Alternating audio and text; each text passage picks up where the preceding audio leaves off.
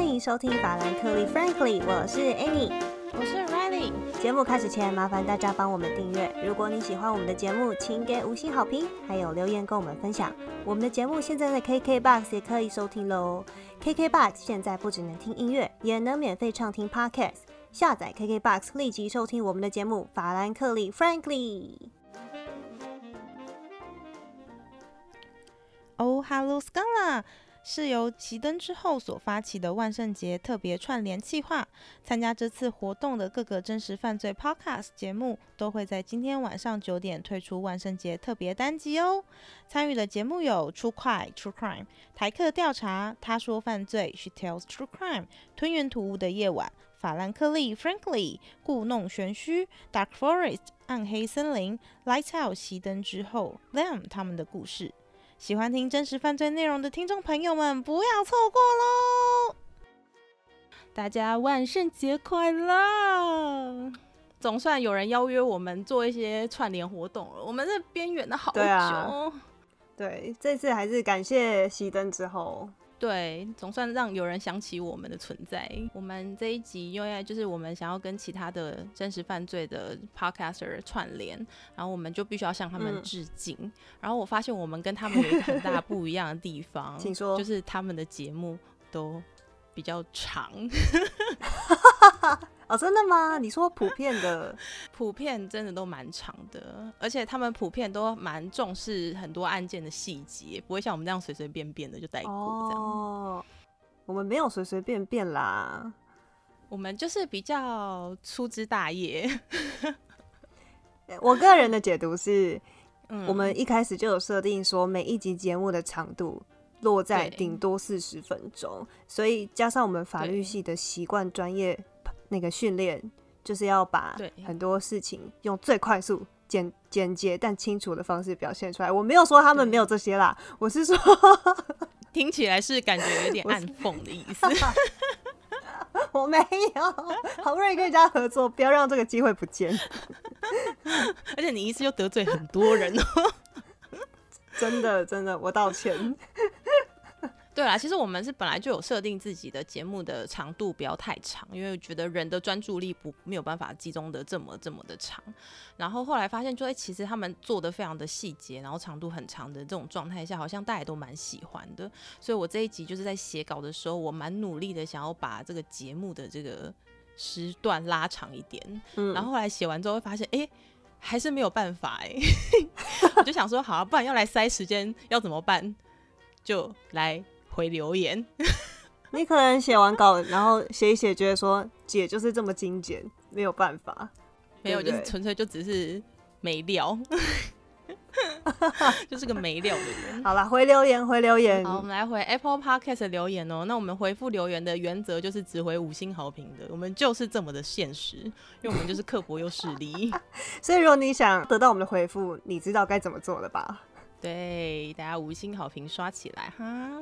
好，第一个哦，第一个他写要求赞，这个人叫做 Poland Chan 陈伯伦，是不是？我 我不知道，直接把它翻成中文。他说是你朋友吗？我不认识他。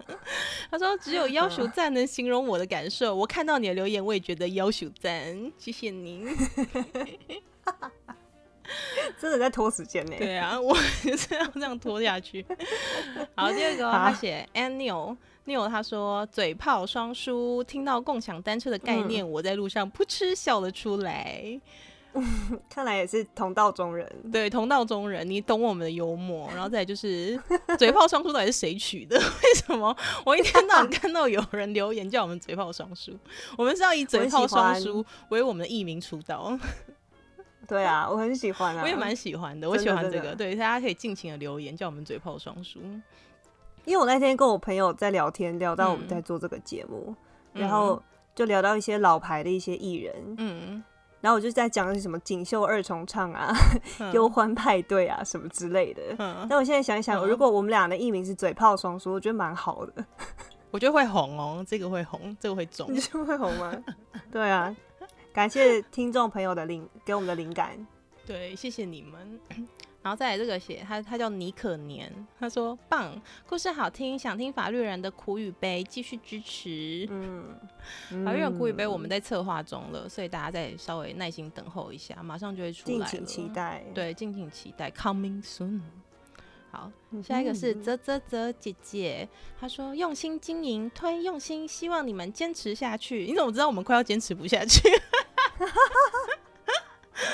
我们现在就是苟延残喘啊，弄一集是一集，真的，请大家珍惜。M S S Q Q 他写耶耶耶，声音好好听，节奏刚好，题材有趣，感谢你，感谢你。好，在下面那个，哎，他是乱码，S K W B H，好，就这样，后面乱码，你就乱发押韵，就这个是 个 B，最后是个 B，叫你乱码，不是乱骂。哦。而且财富自由推听你们频道比听古癌还快自由。哎，我跟你讲，我是说真的，我每天都在想，说我到底怎么可以一系致富？然后我就开始一直研究很多很多的东西。然后研究完之后发现，干又是一条死路。然后我想说，那这条拿来节目上跟大家讲。所以如果有一天我消失的时候，就代表我找到那条活路了，你们就不用再找我了。上岸，我已经彻底财富自由。对。但是在那之前，我会继续的出现在你们面前。就我只要在研究出一条死路，我就会拿在节目上面再跟你们讲，好不好？大家相约好了，要继续来听哦。哎，可是财富自由跟我们节目有什么直接的关系吗？其实我看到这个留言的时候很疑惑。哎，没有啊，我们不是一天到晚就这么连刘刘伟杰那案子，我们也说，你看他这样子掏空李律，马上财富自由啊。然后那个就是。庞氏骗局那个也是啊，马上财富自由啊，就是我们的宗旨就是要希望就是一夜致富，马上财富自由，立地翻身，做一些作奸犯科的事情，不义之财。不是啦，走一些小路捷径，讲那么难听，捷径捷径，我修正，帮你找到人生的捷径。OK OK，对，OK OK，就是就是就是旁门左道，邪门歪道嘛，旁边的小路啦，小路。捷径，小路我们只是走的比人家快一点，好不好？大家要加油，一起跟上来。你今天是万圣节，你以前有在过万圣节吗？只有小的时候去上那种美语补习班的时候。就被迫一起在那边 trick or treat，然后然后就跟人家要糖吃，就大概这样，就觉得是一个很洋派的节日啦。然后就是一些外国小孩，就是假借鬼故事之名行吃糖果之实。嗯，所以我推估你二十年没有过过万圣节嘞，差不多。怎么会那么悲哀啊你？是我比较注重鬼门开、鬼门关，就是比较走比较传统这一派，抢姑啊什么的。我们比较看重七月啊，没有在看重万万圣节。哎，而且老实说，你有没有觉得，以华人就我们是我们是台湾人嘛，我自己会觉得说，嗯，西洋的鬼、美国鬼片里那些鬼都没有什么好怕的，跟我们亚洲的鬼。我觉得最可怕的是泰国鬼，对，跟泰国鬼比起来，泰国鬼每一个都厉鬼，哎，超可怕，真的。然后你就会觉得美国的鬼就是很可爱，反正就骷髅头啊，或者是 我不知道僵尸、吸血鬼、狼人，就感觉人蛮好的。谁跟你人很好？以前我万圣节的时候，都会跟我朋友跑去那个东海的鬼屋，你知道吗？东海有鬼屋哦。他们在万圣节的时候都会有鬼屋，然后呢，他们的鬼屋真的超级爆干可怕，真的是超级可怕。我是一个胆子非常大的人，而且我是可以一个人半夜一个人关灯看鬼片的那种人，我都会被他吓到，我真的是差点错给我，就真的很可怕。他是学生学生办的，而且他们会化鬼妆哦，然后在一个地下室里面。所以就是进去之后，你还要闯关哦，你还不是只是就是进去给他吓一下就出来这样子，嗯嗯，然后整个就是布置的非常非常的有氛围这样，而且不只是有鬼屋，就是它整个学校校园都布置的很漂亮，然后非常的有那种过节的气氛在这样哦。所以如果大家万圣节不知道去哪里的话，可以去查一下，看一下今年东海还有没有鬼屋，就可以去台中顺便旅游一下，然后参加一下他们的万圣节鬼屋。我觉得很好玩。我的话就是路过就好，这种东西我很怕。那你真的不适合，你不适合这节日哎。我会揍鬼，我是在揍鬼的那种人。好啦，希望大家的节日可以过得非常开心。那如果呢，你没有人约，跟我们一样，然后就一个人孤孤单单的，也不知道干什么的话，那我们就在这边陪伴你。嗯，我们的 podcast 一样会带给你非常多有趣的故事，然后让你笑到流泪，吓到脱裤。对，所以你你今天要讲鬼故事吗？我今天没有讲鬼故事，我今天要讲一个真实的案件。这个故事啊，它发生在美国。嗯。美国的 Connecticut 州，康乃狄克，对，它在美国南部。然后呢，这个州都是一堆超级无敌有钱人住的州。然后呢，在州里面有一个城市叫做 Greenwich，这 Greenwich 又是康乃狄克州里面最有钱的城市。这个城市呢，它就是就是一堆亿万富翁都住在这里面，就有点像是可能新竹县新竹县里面的竹北，就这种感觉。没有不一样，听你讲比较像脏话，因为那边土财主比较多。不是他的那个亿万富翁都是白领的，不一样。哦哦，他不是那种暴发户或者什么的那种团餐胶啊，不是那种。哦，OK。然后这个故事的女主角叫做 Martha Moxley，嗯哼，玛莎莫斯利，玛莎不可思议，莫克斯利，哦，莫克斯利。这个女生她只有十五岁，然后她就是一个学生。但她就是个爱清洁、有礼貌、人人见了都喜爱、五欲均优、上知天文、下知地理，从外太空聊到内子宫，动如脱兔、静如处子的模范生，男女同池，长得又很漂亮。那他家有钱吗？他家超有钱哦！天哪，他就是个千金大小姐。嗯，然后呢，在一九七五年十月三十日这一天，这一天是礼拜四。那十月三十一号就是万圣节了嘛？万圣节的时候他们都会放假，所以等于就是他们就连假嘛，五六日这样三天连着放。所以礼拜四这一天就是他们的万圣节前夕，就大家一定会疯狂的出来玩啊，party 啊，然后看有什么有趣的啊，就大家一定会聚在一起，这样一起共度狂欢这样。哎，大家都知道，就是要恶整讨厌的人的话，一定要挑万圣节；整人要挑万圣节，告白要挑。愚人节有没有记住了？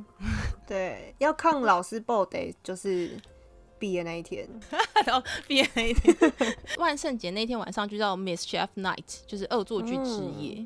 所以呢，美国的那些小朋友啊，他们就可能，比如说，他们就会按陌生人的家的门铃啊，或者是他们就会拿那个厕所那种卫生纸，滚筒卫生纸，然后就撕一条一条的，然后丢到人家的屋顶上面，然后就一条一条这样挂在人家屋顶上，然后把人家家搞得像脱线的木乃伊这样，一条一条的。哦，美国的小孩真的是对，连恶作剧都搞得那么有钱，那个卫生纸很贵，卫生纸超贵的。对啊。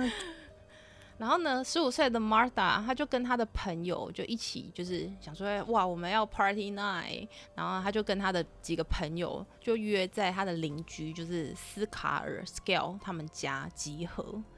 那斯卡尔他们家呢，也是就是超级有钱人嘛，家大业大这样。他们家有七个小孩子，然后呢，其中呢有一个十七岁的 Thomas 汤汤马斯，我们叫小汤，小汤跟十五岁的 Michael 小麦，对。他们两个人就是跟，因为跟玛莎年纪比较近，嗯，所以他们两个人都跟玛莎走得很近，嗯嗯嗯然后重点是呢，他们两个虽然是兄弟，他们兄弟爱上同一个女人，就是他们两个都喜欢玛莎，很正常啦，很常见。十七岁的小汤，他就是个万人迷，因为他就长得帅帅的，嗯。然后呢，十五岁的那个 Michael，他就是个问题学生，听起来也蛮帅的。还好，其实。哦还好，对，但是他就是问题学生，所以他对他哥就是有那么一点点的吃味，他就觉得哎呦，你就是长得帅啊，女生都爱你啊，又很会运动啊，blah blah blah 什么之类的这样。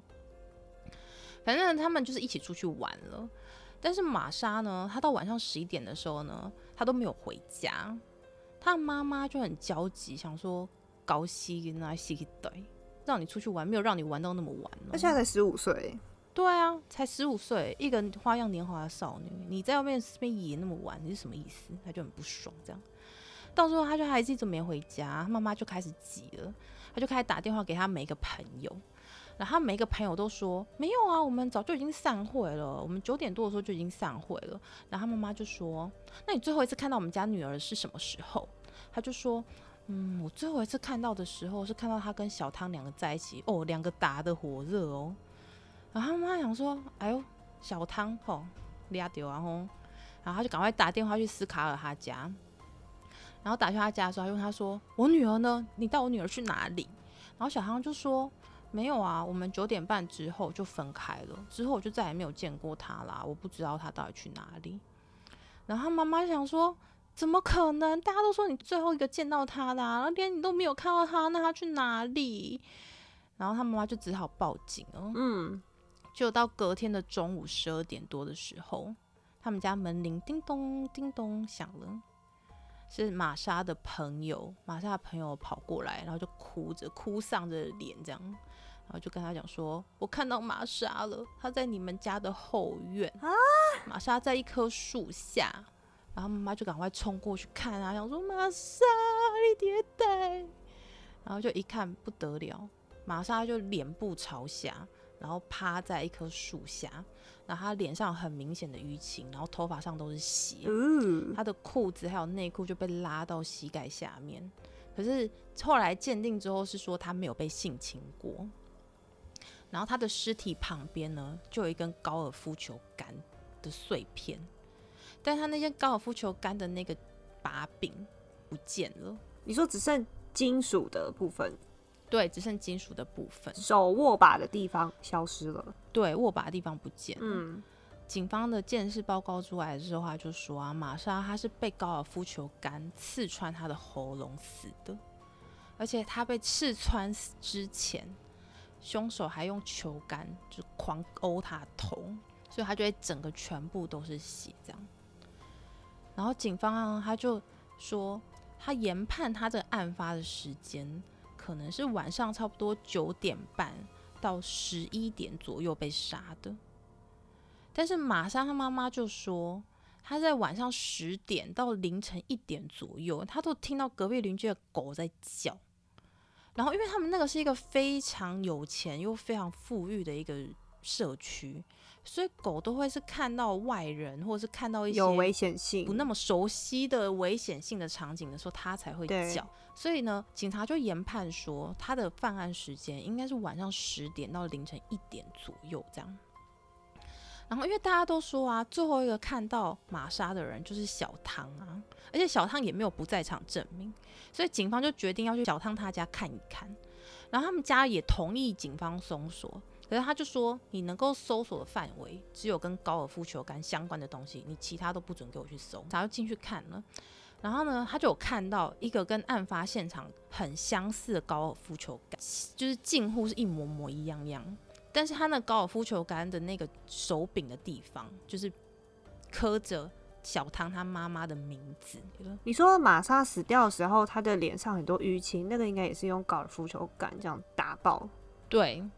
对，凶器只有一个哦。他头先被揍半天，然后接着是呃喉部被插，然后窒息死掉，可能是失血过多死亡。OK，蛮惨的。对他死相非常的惨。然后呢，这个案件总共有三个嫌疑人。第一个就是小唐，小唐当场就马上被警方带走，然后他就跟警方说，警察说。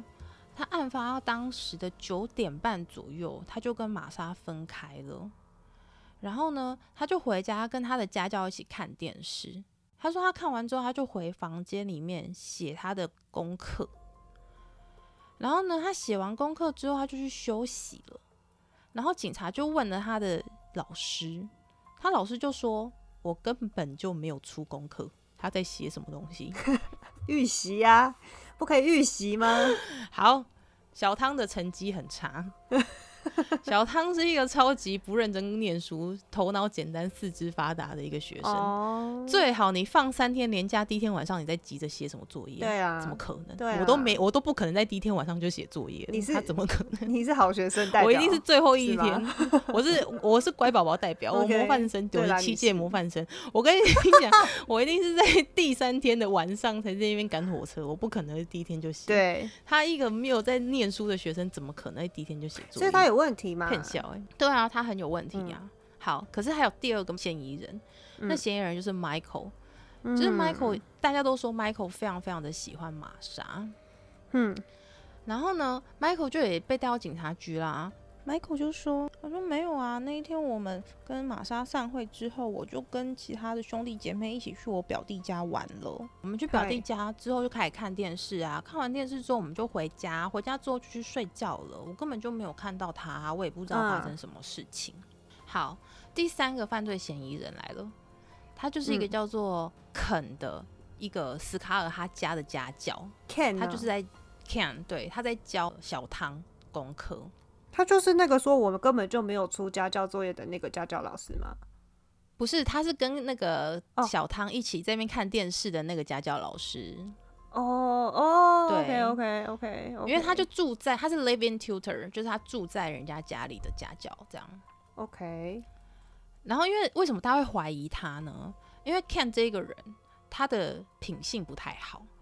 就他之前都有一些犯罪前前科，然后就是都一些小罪啊，就会偷个小东西呀什么这样，反正就是一个手脚不是很干净的人这样。嗯，然后因为邻居就作证说，因为 Ken 很常出没在那个附近，然后又加上他又前科，然后品性不太好，所以他就当然就会被怀疑啊。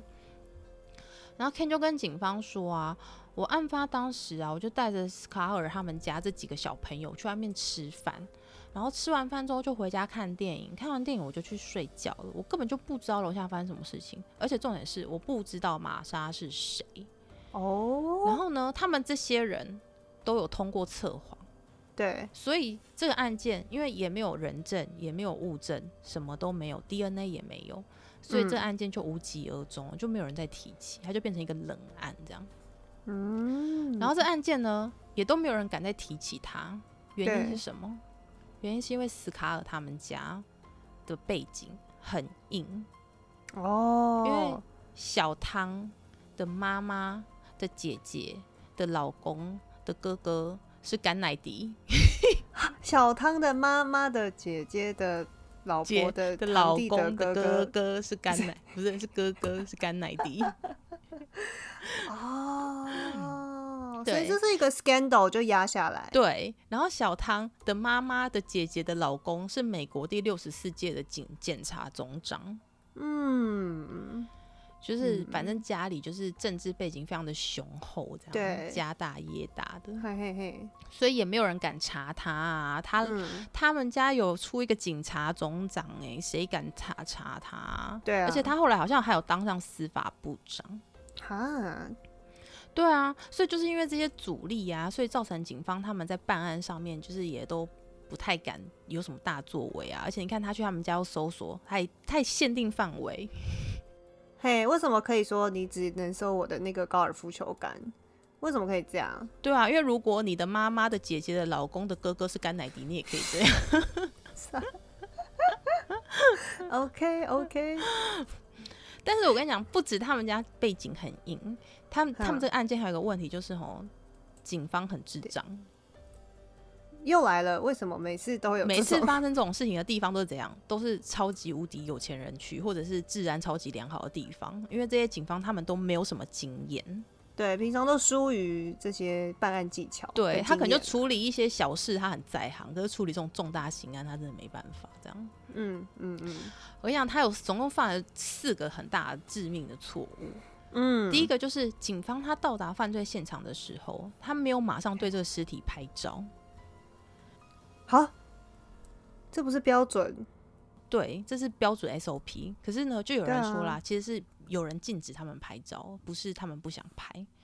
然后还有一个就是那个尸体，他后来有拍照，但他是被拍照之前他被移动过了，所以这种很细微的证据就都被破坏掉了。然后呢？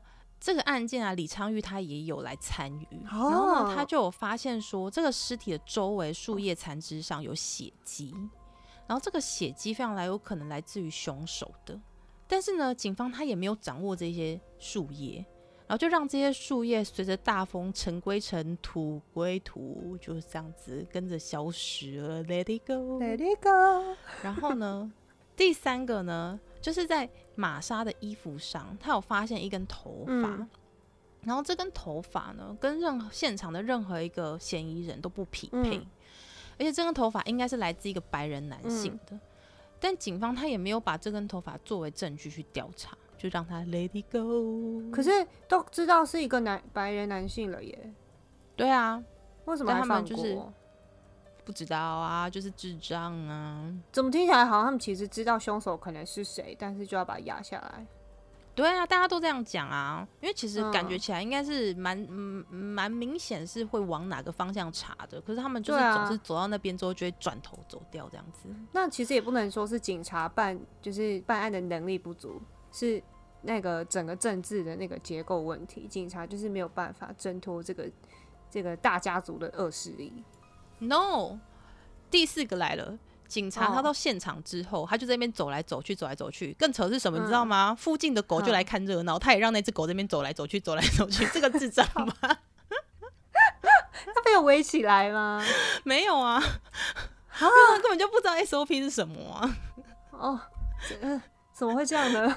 你看，连狗来看热闹，他都让他看，哦，那真的是好啊，办案能力这个部分有差啊。那瑕疵蛮明显的。对啊，好，嗯可是这个案件呢、它到一九九一年的时候，突然出现了一个翻转。你刚刚说案件发生在一九七五七五对对年，对，所以过了十几年之后，就突然出现一个翻转。这翻转呢，就是说甘乃迪他们家里，他们那个家族里面有出现一个男人，然后他那个男人呢犯下了一个强奸罪，可是呢，所有的证据非常明确的前提下呢，他却被无罪释放了。然后民众就非常的愤怒，就想说。怎样？是说我姓甘乃迪，就是免死金牌，是不是比我对啊爸连战还要好用？是这个意思吗？啊，那干爹，对啊，那民众就整个群起愤怒这样子，然后他们就说：你们要要把这个案件全部都调查清楚，还有过往的所有你们可能纵容的所有案件都给我调查清楚，因为民众真的太生气了。不然你们这些姓甘的整天在那边为非作歹，对。然后呢，嗯这段时间有非常多的作家出书，那些书呢，就是都会就是让民众更多的注意到这个案件。唤起民众对这些事情的重视。对，然后其中一个作家叫做 Mark Furman，你有没有记得他是谁 Mark？Furman Berman 谁啊忘？记了对不对？就是辛普森案里面那个那个警察骂人家 nigger 的警察，哈真假的？他因为辛普森案之后，他就他就失嗯业了。因为他骂人家对那个 N 字头的字，对，然后他就失业之后，他就可能开始改行当作家。他可能失业以后就开始开始以自己是前警探的那个名义，然后到处跟人家讲说：“我有故事，你有酒吗？” 这样 吗？他就是以他自己是前居之鉴的这个姿态出书，然后每一本哦就是出那个书，就在暗指其他警方有多么无能的不作为这样子。哦，马对，所以他就出了这本书，然后呢，就是他那本书的名字叫《Who Killed Martha》，然后里面就在讲说。就是有点暗示说，这个整个案件的涉案人就是甘乃迪家族里的人，这样。嗯然后呢，这个案件到一九九八年的时候呢，就由大陪审团，就是 Grand Jury，就是嗯重新调查这整起案件，然后传唤所有的证人啊，然后起诉被告。Grand Jury 它就是其实它就是一个由公民组成的一种，就是像是检察官这样的角色。然后呢，他可以对刑事案件进行调查、传唤证人啊、起诉被告啊，反正他的角色就是跟检察官差不多这样。然后呢，他们要重启调查这整个案件啊，当然要把头号嫌疑人就是小汤跟 Michael 都抓来嘛。现在也变大汤了吧？老汤对，老汤、老汤跟老麦麦，对 老汤跟老麦他们来啊，因为也案发经过二十年了，他们两个人就是老汤跟老麦，他们两个人嗯都改变他们原先的证词。哎呦，老汤就说啊，他说案发当晚九点半，他没有回家写作业，他是一直在嗯跟玛莎亲热。嗯然后他们两个我看到的新闻报告报道是说，他们两个就是互相在为对方打手枪，然后整个过程差不多是二十分钟这样子。十七岁差不多。对，差不多，接近十点左右，两个人才离开这样子。嗯，然后另外一个就是 Michael。Michael 的说法更吊诡，他不是原本嗯说他去表弟家，然后呢，他说他其实当天晚上差不多十一点半左右，他就爬到玛莎他们家的外面的一棵树上，然后看着玛莎的房间开始打手枪。这这家人是有多爱 打手枪？对，而且在树上怎么打手枪？很 哦，技术性问欸题。他可能要找到一个 就是很好的很好的而且他还要看得到，然后然后要把自己卡的够紧，不然你可能会摔下来。而且如果他哥哥是二十分钟的话，他可能也是差不多时间，这样很累。而且你会整棵树都在晃动？怎么办？有画面啊！好害羞等一下，这不是万圣节吗？要恐怖恐怖哦！好，我们冷静，我们不可以每次看到这个都见猎心喜。哦，真的，好好好，然后他打完手枪之后，他就心满意足的，就从他家外面的一棵树这样啪啪啪嗯爬回他卧室，这样。嗯，好，警察就问他说、啊：“那我一开始问你的时候，你干嘛不说实话？”然后他就说：“嗯嗯嗯哎呦，很害羞呢，啊，拍谁拱？这样你不就知道我多厉害了，是不是？警方就开始怀疑，他就说：“为什么 Michael 你不从正门回家？你虽然打完手枪，可是又没人知道你打手枪，你就光明正大从正门走回去就好了。现在你打完手枪那么累，你还爬树？对啊你还要爬树，然后爬回，你要从一棵树下下树，下完之后再上树，上树之后再回你房间，这样这样不是很累吗？” 对啊，警方就怀疑说，他们那时候不从正门回去的原因，可能是因为他那个时候犯下了犯行，他身上有血迹，嗯所以他不想要被发现，他就干脆用爬这样爬回去，这样子。他如果他从正门走回去的话，可能他们家人就会发现了，这样。哦，对啊，对。有可能，而且他们怀疑说，他所谓的那一棵树，嗯，就是他打手枪的那一棵树，可能就是玛莎尸体发现尸体的那一棵树。我跟你，讲，我我刚才也在想一个就是可能性，嗯，假设，因为我刚刚就在想嘛，你说他在树上打手枪，然后就在想，嗯假设是同一棵树的话，那警方嗯如果就是仔细一点，应该可以在树下发现一些什么关键证据？不是，就是对之类的啊。可是二十年都过去了，我说当而且那个时候那些 警察那么智障，他都让狗来看热闹了，你觉得他会哦发现卫生纸吗？可能那个狗把那个纸咬走了吧？对啊那个可能蛮好吃的，什么？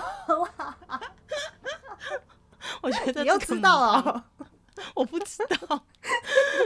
还好你不知道。OK OK。然后在两千年的时候，警方他们就掌握了所有的证据之后，他们就起诉 Michael，因为在这二十年间，Michael 他整个人就是行为很脱序，所以他就是嗯很常会进出一些就是可能青少年的一些治疗中心啊，或者是一些戒治所啊之类的，或者是一些就是那种少年学校。疯疯的，是不是？对对，他很常，他他有他有毒瘾啊、酒瘾那一些的。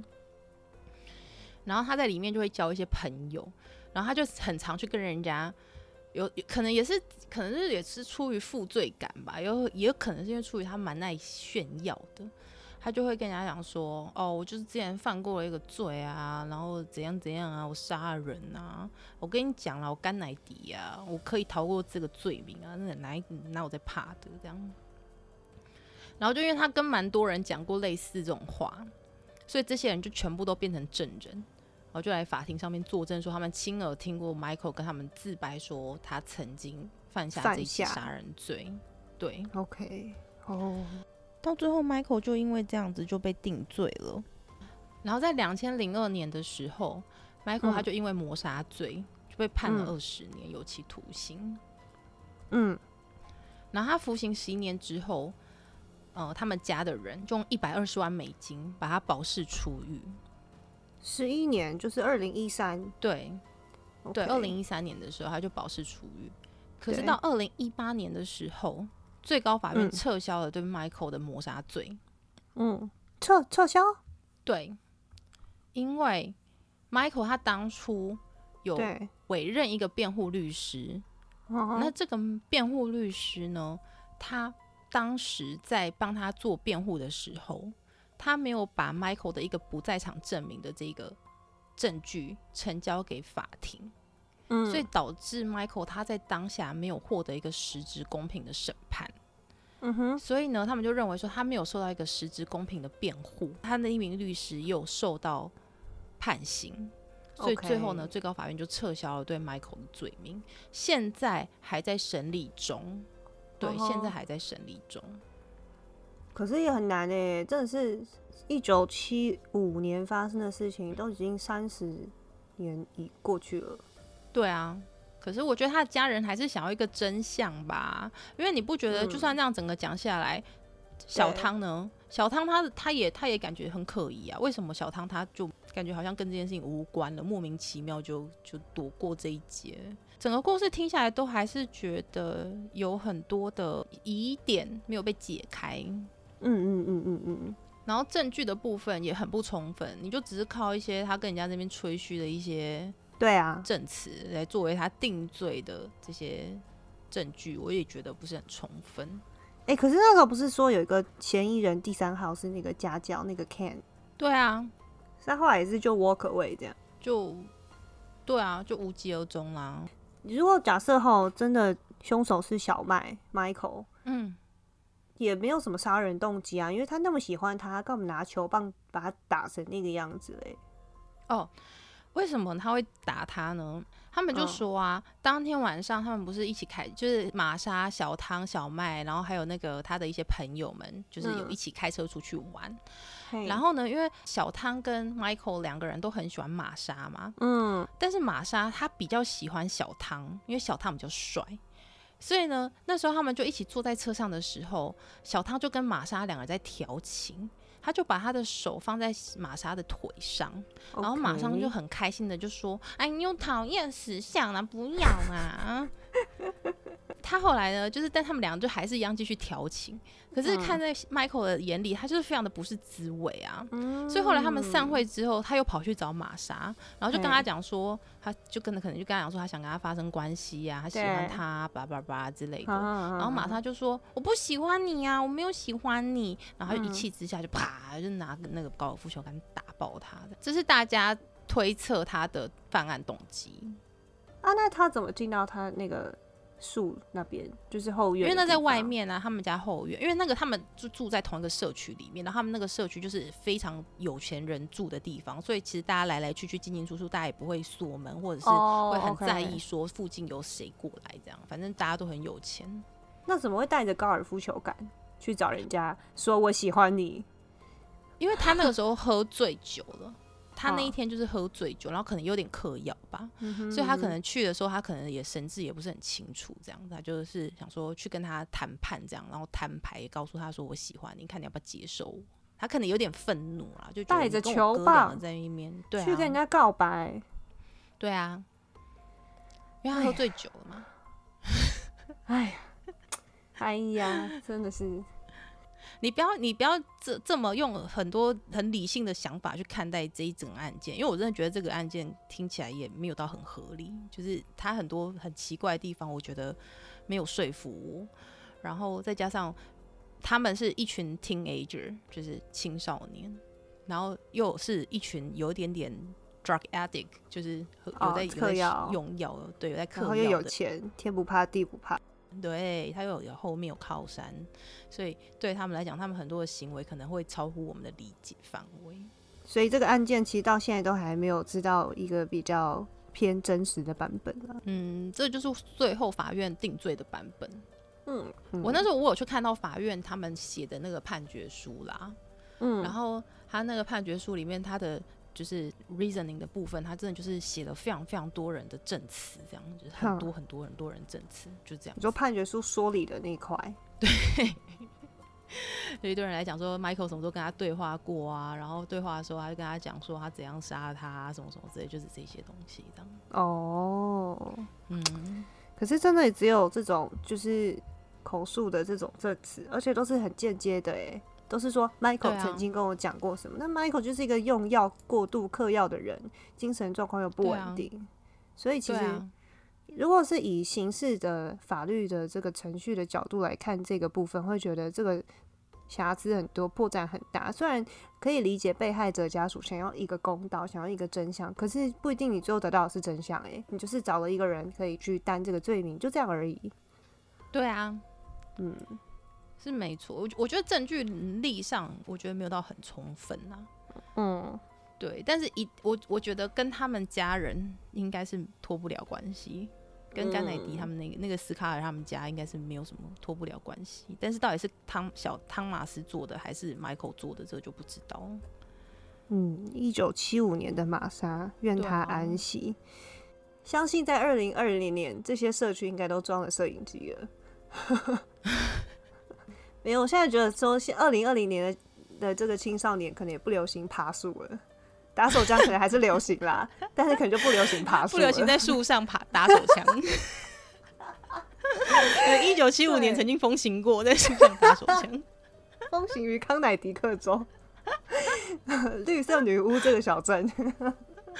谁准你叫她绿色女巫？她叫格林威治，她叫 Green Witch 啊，她叫格林威治，Green Witch。哦，格林威治，哦，是那个格林威治。谁叫你？谁准你叫她绿色女巫？比较好记嘛，这是。对啊，这案件就差不多这样子哦。嗯，如果大家有觉得有可能的版本的话，也可以跟我们分享看看，你觉得真相可能是什么，或者是你有查到更进一步的资料，也可以给我们看。我跟你说，我觉得大家听完这一集，只会记得在树上打手枪这一趴，然后有画面了。然后会一直在思考说这件事情就叫怎么怎么达成，怎么进行？这技术性的问题，有没有人可以回答我们？而且他爬的是哪一种树？Pine tree，Pine tree，我有查查到 Pine tree，Pine tree 是什么树？松树，松树哦，松树没有很壮啊，松树是细细长长的那种树，哎，对啊，这不合理哎。哦，那 Michael 对啊，这怎么？这要怎么爬？这不合理。他是攀岩高手 是不是？打手枪高手。